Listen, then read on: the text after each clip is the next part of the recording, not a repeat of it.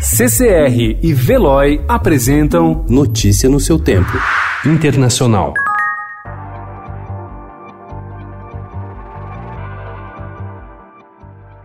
O senador Bernie Sanders tornou-se alvo preferencial dos seus rivais democratas após a vitória obtida por ele na primária de Nevada no sábado. O difícil início de campanha do bilionário Michael Bloomberg, acusado de tentar comprar a indicação ao governar Nova York, também contribuiu para que a artilharia passasse a se concentrar em Sanders. O senador de 78 anos obteve em Nevada 46,8% dos votos, seguido do ex-vice-presidente Joe Biden, do ex-prefeito Pete Buttigieg e da senadora Elizabeth Elizabeth Warren. Com isso, assumiu a liderança na disputa pelos delegados que definirão a indicação, uma corrida ainda no começo.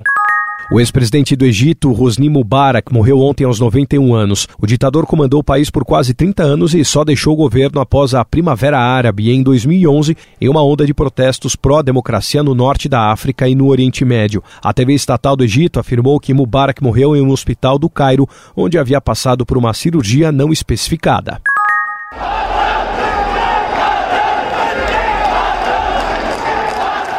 Treze pessoas morreram e pelo menos 150 ficaram feridas em protestos em Nova Delhi ontem. As manifestações, que ocorreram desde domingo, coincidiram com a visita do presidente dos Estados Unidos, Donald Trump, à Índia, onde foi recebido com gala pelo primeiro-ministro Narendra Modi. Em Mumbai também houve manifestações contra o americano chamado de imperialista. Os protestos levaram às ruas os partidários da nova lei de cidadania aprovada em dezembro e os que criticam. Isso resultou em confrontos entre hindus e muçulmanos. Notícia no seu tempo. Oferecimento CCR e Veloy.